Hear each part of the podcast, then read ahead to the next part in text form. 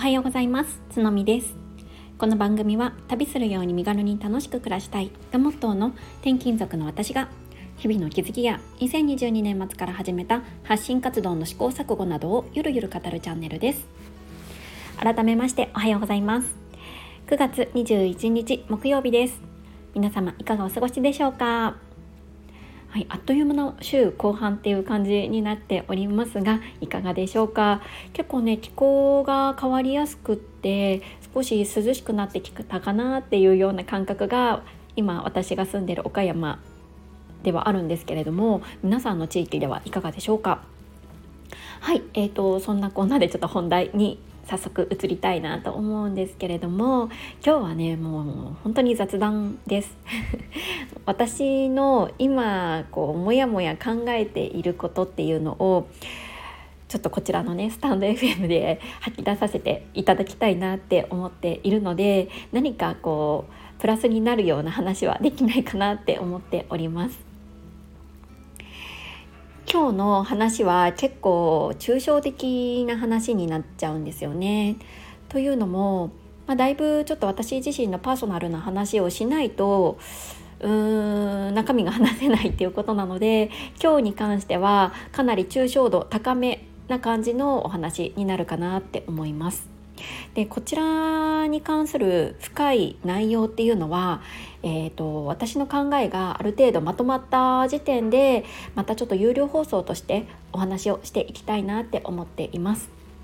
はいで、まあ、タイトルにもね分かるように今ですねちょっと働き方に関して悩んでいます。実はちょっと仕事とか働き方に関して一つ決断をしないといけないことがあってそれでね、まあ、どういうふうに生きたいかとかどういうふうに働いていきたいかっていうのをね今考えているところなんですよね。皆さんは仕事を選ぶ上で何を基準にして選んでいますか、まあ、収入面であったりとか働く環境であったりとか働く人まあはたまたね、まあ、なんとなくっていうこともあるかなって思うんですけれどもいかがでしょうか？過去の放送でもお話をしたんですけど私は今までの人生の中でなんだろうこれがこの夢があるからこれを叶えたいからこの仕事をするっていうようなモチベーションで仕事は選んでこなかったんですね。どちらかというと条件であったりとかあとその場の成り行きみたいな感じで仕事を選んできたなって思いますこのことに関しては214回目の放送「世界は夢組と叶え組でできている」の中でちょっと詳しく話しているのでもし気になるよっていう方がいらっしゃったらこちらも合わせて聞いていただけると嬉しいです。そうなのでね実は今の仕事っていうのも私の義理のお姉さんが起業をしてそれで、えー、当時私は専業主婦だったんですけどその時に誘われてお手伝いのつもりで始めたお仕事だったんですよね。なのでもうまさに成り行きみたいな感じで特に何も今はねあの仕事もないし、まあ、当時子供もいなかったので、うん、じゃあ手伝おうかなみたいなね感じで軽い形で今のお仕事を選んでいますでもまあ仕事を今の仕事をもう10年目とかなんですけれどもするにあたってやっぱりねいろいろな気持ちの変化っていうのも出てきて、まあ、それとともに、うん、今自分のいる環境の変化っていうのも出てきているんですね。まあ、そういうこともあっていろいろなねことが重なってちょっと働き方について、うん、また改めて考えないといけないなっていう局面に入ってきています。え、ー、とうん、どういうふうに話そうかな えとなんでこういうふうなあの局面になったかっていうのは2つの理由があるんですね。一つは、えーと、さっき言ったように私は今まで、うん、どちらかというと成り行きであったりとか条件によって仕事を選び取ってきたわけなんですけれども、まあ、ここ最近になってなんとなく自分でこういう方向性で進んでいきたいなとか、まあ、いわゆる野心みたいなものがこう出てきているんです。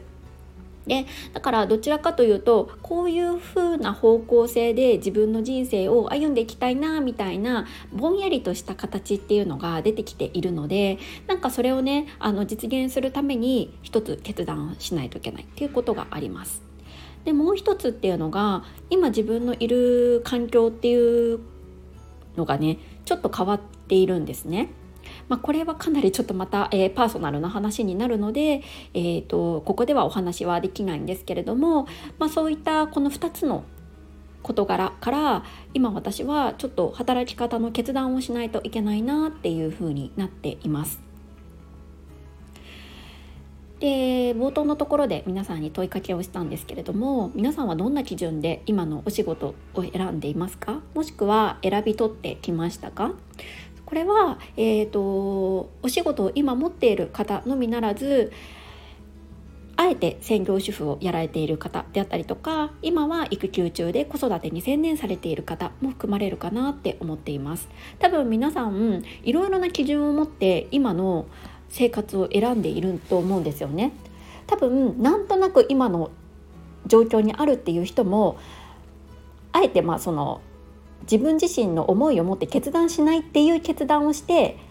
その場にいるんじゃないかなって私は考えています。そうだから誰しもが何らかの思いや気持ちとかうん持って今の状況を選択しているんじゃないかなって思うんですよね。